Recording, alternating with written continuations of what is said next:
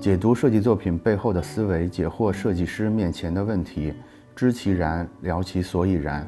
欢迎收听设计几何，我是站酷网编辑纪小亮。今天呢，我们要聊的是一个大家很熟悉的食物。这个食物是什么呢？就是瓜子儿。瓜子儿呢，是我们平常聊天儿或者看片儿的时候经常会吃的一种食品。这瓜子儿在我看来有一种非常的魔力。这个魔力呢，就是我们经常伴随着这个电视剧，不知不觉就会吃了一大堆瓜子儿。那为什么瓜子儿会有这么大的魅力呢？我们今天就来盘一盘这里边的门道，看看我们能从瓜子里边学到什么样设计的原理。首先呢，我把整体结论跟大家说一下：瓜子会上瘾的核心原因呢，是因为它。暗合了一个心理机制，这个心理机制叫做即时正向反馈。即时正向反馈是什么意思呢？就是说，我们只要给我们的大脑提供一个及时的鼓励或者奖赏，那它就会分泌，比如像多巴胺这种物质，就会控制我们的行为，去持续的去做这个动作，从而不断的获得这种鼓励和奖赏。那瓜子儿的魅力是不是就是这么简单呢？其实也不是。我们接下来就仔细的盘一盘。我总结了四点瓜子的特性。第一点呢，就是吃不饱。对，瓜子这么大魅力的一个首要的特征就是它不能让我们吃饱。一旦吃饱了，我们就会停止。所以，我们从这里边学到一个什么？就是如果我们想要人一直做什么事情，就千万不要设置终点。比如说。永远都没有结束的俄罗斯方块，它就是在用一个无穷的机制，把玩家拴在了游戏上面。那瓜子儿第二个特性就是我刚才提到的那个即时反馈，但是我们要注意到，瓜子儿之所以能获得这么大的成功，它的即时反馈是非常的强烈的。大家看一下，从我们嗑瓜子儿时候那个咔哧的声音，到放到嘴里之后那种油脂的香味儿，一直到。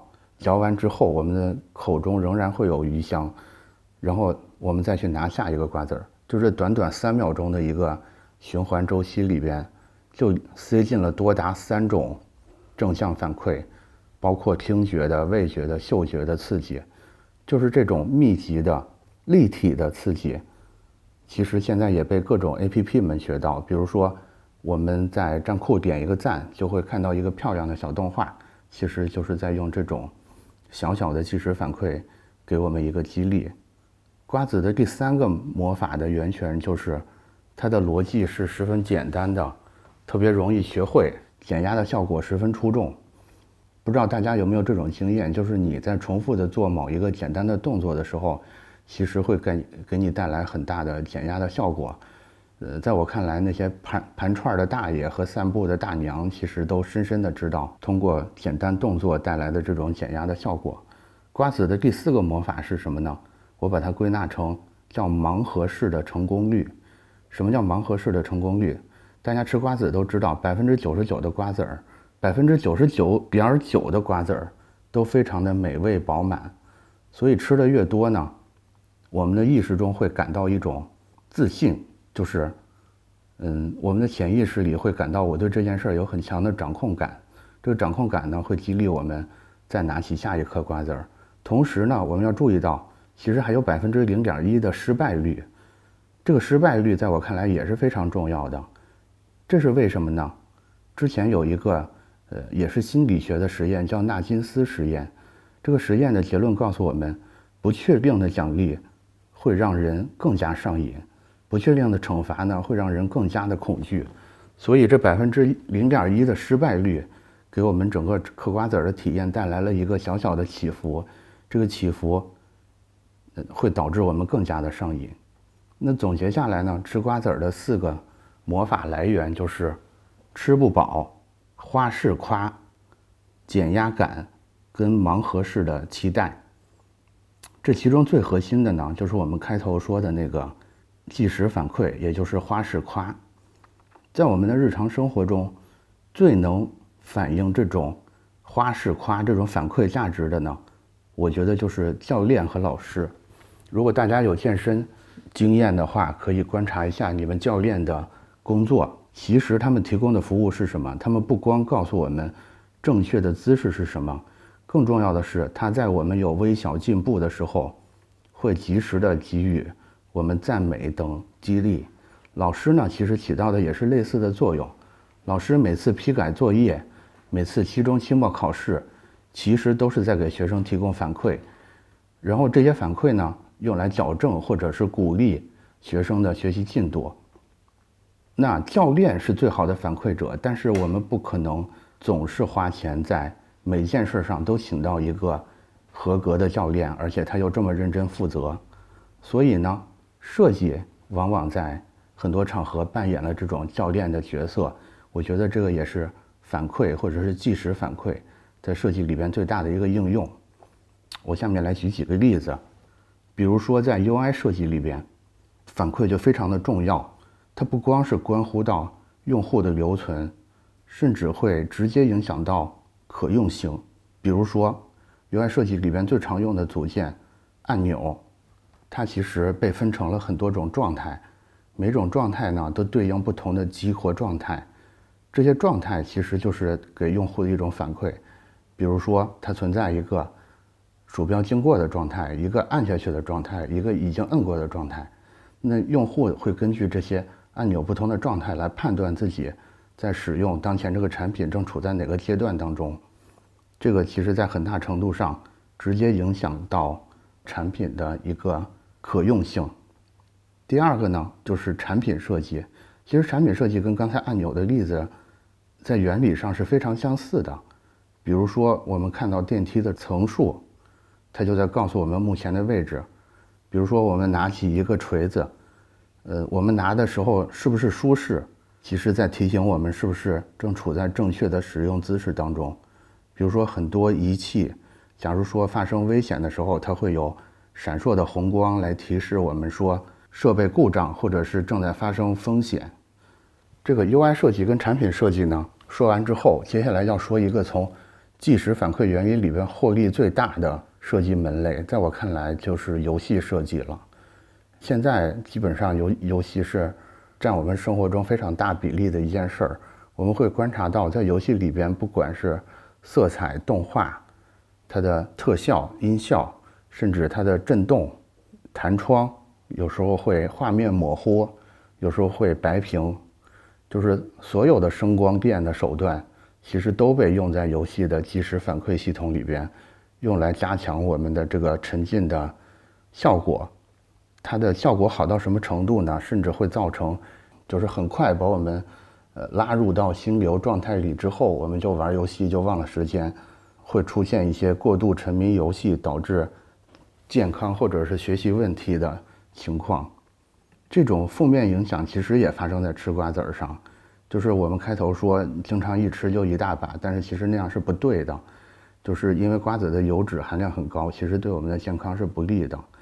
这就牵扯到一个什么问题呢？就是我们怎么合理正确的使用反馈机制这种工具。我这儿呢有几个正向使用反馈机制的小工具、小办法跟大家分享一下。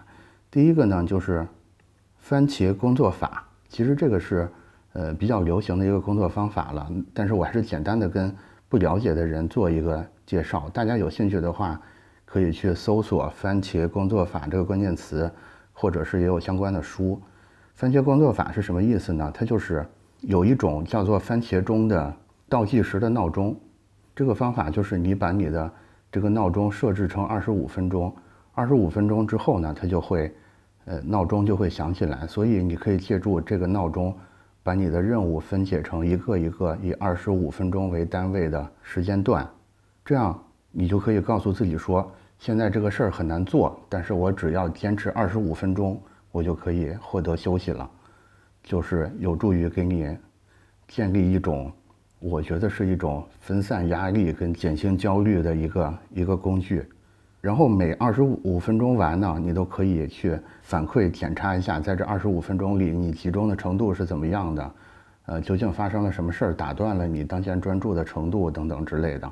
我认为它就是在用把时间切成很多个二十五分钟，然后去检查每个二十五分钟这种方式去给自己不断的提供正向的反馈。大家知道，如果如果没有这种切割方法的话，你现在一个很难的任务，你可能是，比如说你要花四个小时才能完成，你又没有借助这种番茄工作法的话，你会发现这四个小时你完全不知道是怎么过去了。但是你把它切碎之后，你就能看到啊，第一个二十五分钟的时候专注度很高，第二个二十五分钟进行到第七分钟的时候，我因为我去打了一杯水，然后我中间就突然走神儿走掉了三分钟。就是可以通过这种不断的小单位的循环检查来帮你改进你的工作效率。第二个呢，也是一个类似的工具，叫做戴明环。戴明这个人呢是一个管理学的大师，这个戴明环又叫 PDCA 循环，它其实是日本当初日本制造崛起影响非常大的一个管理大师。这个代名，PDCA 是什么意思呢？